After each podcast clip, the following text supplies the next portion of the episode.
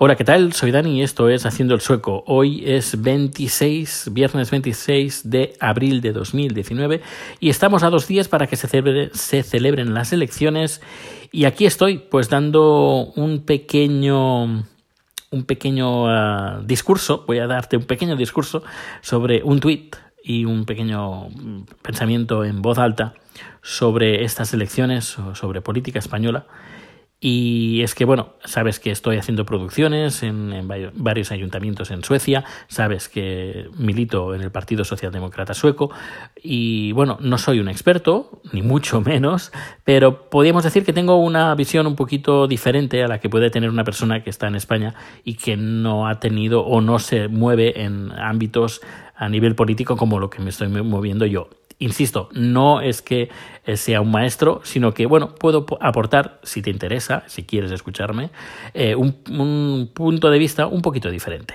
Tampoco quiero con esto que cambiar la opinión de nadie, sencillamente es mi opinión eh, y que cada uno sea, es libre de eh, elegir la decisión que, crea, que quiera conveniente.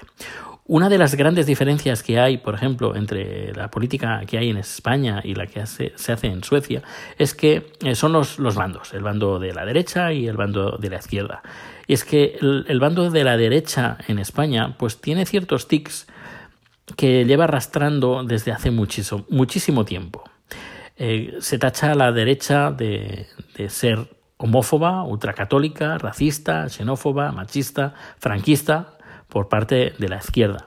Y la izquierda eh, intenta, eh, digo intenta porque a veces no lo consigue, eh, ser la antítesis de la derecha. Aunque hemos podido ver, escuchar y, leer algunas comparecencias de partidos que entre, entre, comillas se hacen llamar de izquierda con mensajes muy de derechas que rozan ya el fascismo, mm, diría. Eh, no lo digo yo, sino lo dijo una compañera del Partido Socialdemócrata escuchando un partido del PSOE. Em, pues eh, lo que estaba diciendo, que esta derecha, esta diferencia entre la derecha y la izquierda eh, tiene una especie, un bagaje mm, un tanto peculiar, un tanto diferente. Y es que 40 años de dictadura pesan pues como una losa y pesan una losa tanto para un, para un bando como para el otro. Y estoy hablando de los partidos tradicionales. Yo creo que siendo, estando ya en el 2019, creo que va siendo hora que estos partidos llamados, como he dicho, tradicionales, así como sus clones, los que los acompañan, o las excisiones que han, que han habido, eh, Vox, por ejemplo, del Partido Popular, eh, por poner un ejemplo, pues dejen, si quieren, claro, dejen estas mentalidades retrógradas desde mi punto de vista y hagan política, se dediquen a hacer política, eh, la política que se hace en la mayor parte de los países europeos y dejen de juzgar a la gente por su sexo, por su religión o por su procedencia y se dediquen pues más a trabajar en solucionar, problemas de la gente.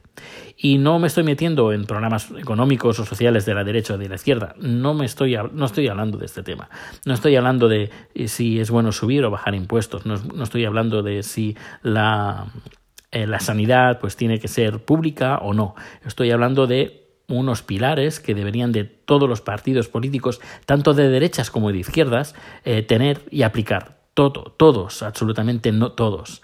Por ejemplo, temas como el matrimonio igualitario, la memoria histórica, la violencia de género, las leyes LGBT, la lucha contra la corrupción y, sobre todo ahora, últimamente, con todas las noticias que han salido, la lucha contra las cloacas del Estado, el usar las, la, la policía del Estado pues, para atacar a los partidos políticos que no nos interesan. Estos, creo yo, deberían ser los pilares de todos los partidos políticos que hay en España.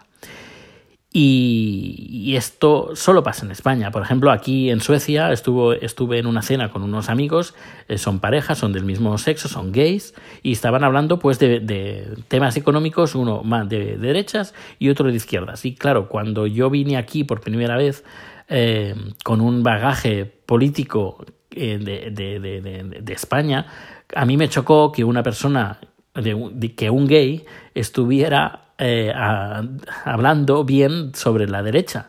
Y claro, yo me, quedé un poquito como, ¿Mm? ¿Qué, me estás contando? Ah, y claro, al final él me dijo, no, es que no tiene nada que ver eh, con quién te acuestes o a quién ames o, o, incluso a quién reces con ser de derechas o de izquierdas. Es que no tiene absolutamente nada que ver.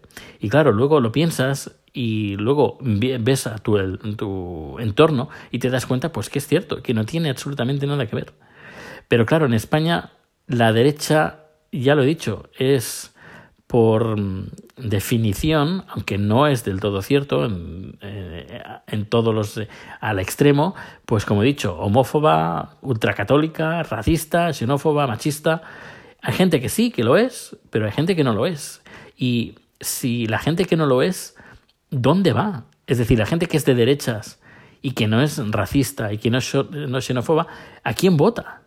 ¿A quién vota? Em, es que las opciones no es que sean muy... No es que haya muchas opciones, la verdad. Por eso em, se parece ser que los eh, extremos em, son los que más suenan, pero a lo mejor no son los que, que, que más gente hay. Con todo esto, y lo que quiero decir es que, por ejemplo, en mi decisión para votar, para elegir el partido político al que le he dado mi voto, pues ha sido un partido político que tenga esos pilares. Es decir, que esté a favor del matrimonio igualitario, que esté a favor de, solucionar eh, pues todo el, el despropósito que ha habido, pues, eh, no el despropósito, sino más bien el silencio es eh, referente a la memoria histórica, el que luche por las violencias, por, en contra de la violencia del género, etcétera, etcétera. Pues un partido, em, para mí, un partido que, em, que tenga estos pilares es el partido que puede tener mi voto. Luego, a partir de ahí, pues si ya decidiré si me decanto más hacia la derecha o más hacia, hacia la izquierda. Me imagino que sabrás para dónde me habré tirado. Pero bueno, que incluso bueno, he tenido tres opciones. Em, pero lo que digo, una cosa es el mensaje que quieras dar a nivel político, a nivel económico, a nivel social, y otra cosa son estos pilares elementales para mí que deberían de seguir todos los partidos políticos que hay en España. Aquí, por ejemplo, está el partido animalista en, España, el PACMA. Aquí no se entiende, no se entendería que existiera un partido animalista, porque mm, el, la política animalista existe en todos los partidos. existe un partido, eh, partido feminista aquí en Suecia. Lo veo, no lo veo muy necesario, pero he hablado con, con, gente que milita en este partido y es gente un poquito, bastante, es interesante.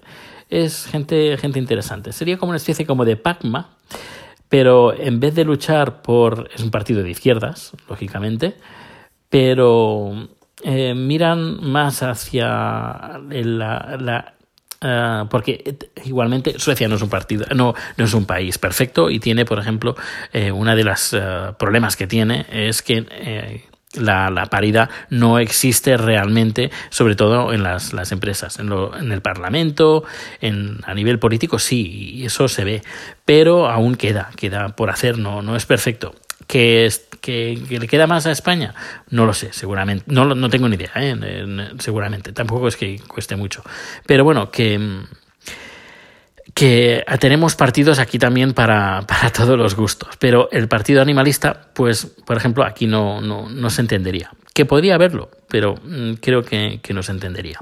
Porque los pilares de los animales, en este caso, eh, está en todos los partidos. Como por ejemplo el matrimonio del mismo, el, matrimonio igualitario también está en, en todos los partidos. Hay uno que es, bueno, pues no es muy partidario, que es el Partido mm, Democristiano, los, demócratas cristianos, que votaron en con no, creo que se abstuvieron en la votación por, del matrimonio igualitario. Creo que fueron los únicos y además no todos votaron, no todos se abstuvieron eh, o, votaron no, fueron además muy pocos. Pero quien, lo curioso es que quien tiró el, matrimonio igualitario aquí en Suecia fue el partido de la, de la derecha. Quien apoyó el matrimonio igualitario fue la Iglesia Luterana Sueca, que es la, eh, la iglesia luterana más grande del mundo y además hicieron unas elecciones internas para decidir si iban a llamar ese matrimonio matrimonio o lo iban a llamar otro, otro nombre, unión civil o no sé. Y ganó por mayoría absoluta que se le llamara matrimonio. Es más, la archiduque, no, archiduque, arzobispo, la arzobispo, arzobispa, no sé si se dice así, la arzobispa de Estocolmo, es una mujer y es lesbiana. Eh, es decir, que hay temas, sobre todo personales, decisiones eh, personales, eh, religión, sexualidad, y que son que no tienen nada que ver con la política. Y la política no se mete en estos temas. Y yo creo que los partidos políticos no en España no deberían de meterse en, esta, en este tema, ni en religión, ni en el origen de donde eres, ni en tu orientación sexual. Y eh, un partido político que se meta en estas cosas, para mí, no tiene mi voto eh, directamente.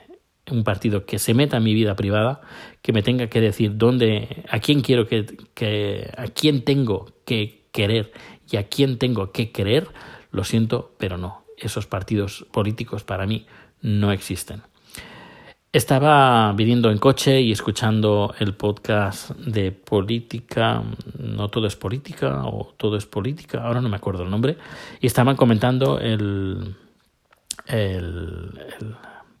la lista del el programa electoral, eso no me sabría el nombre, el programa electoral de Ciudadanos. Y eh, hablaba de que las uniones civiles, eh, no, los no, no lo llamaba así, los matrimonios civiles eh, le van a llamar de otro modo, eh, pero con los mismos derechos. Y claro, el, comentarista, bueno, el podcaster dice, si le vas a llamar diferente, pero va a tener los mismos derechos, ¿por qué le cambias el nombre? Pues, mm, ¿ves? Esas cosas a mí no me gustan. Francamente, estas cosas no me gustan. Si le vas a poner los mismos derechos, ¿por qué le vas a cambiar el nombre? Lo veo absurdo. Em, y, estamos hablando, si es a nivel religioso, no, es que a nivel religioso tiene que ser matrimonio entre un hombre y una mujer. religioso para un católico, pero no para un luterano y que creen en el mismo Dios. Es que es absurdo, totalmente absurdo que se hagan este tipo de distinciones em, y se hable de, esta religión es la perfecta, es la, la ah, es Dios, pero claro, es que para un luterano también cree en Dios, en el mismo Dios. Y es el mismo Jesús, exactamente lo mismo. Em, pero tiene una visión, un luterano, una visión mucho más abierta eh, y no se mete en estas cosas. Pues lo mismo en la política. Bueno, menudo, menudo eh, chaparrón de ideas, ¿no? Y de chaparrón político. Bueno, termino ya. No quiero enrollarme mucho más. Es la tercera o cuarta vez que grabo este podcast. Tengo a chat que me está esperando, así que no lo voy a demorar más. Sabes que estoy grabando sin guion.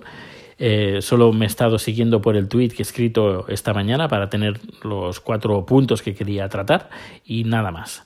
Seguramente habré metido la pata en algún momento eh, si la habré metido, pues ya, ya, ya rectificaré más adelante. Pues nada, que tengas un feliz día. Por favor, si estás escuchando esto antes del día 28 de abril, te pido por favor que vayas a votar. Vota quien quieras, pero sal a votar por, por, por todo, lo que, todo lo que nos rodea. Por la sanidad, por la cultura, por la educación, eh, por la sociedad en general.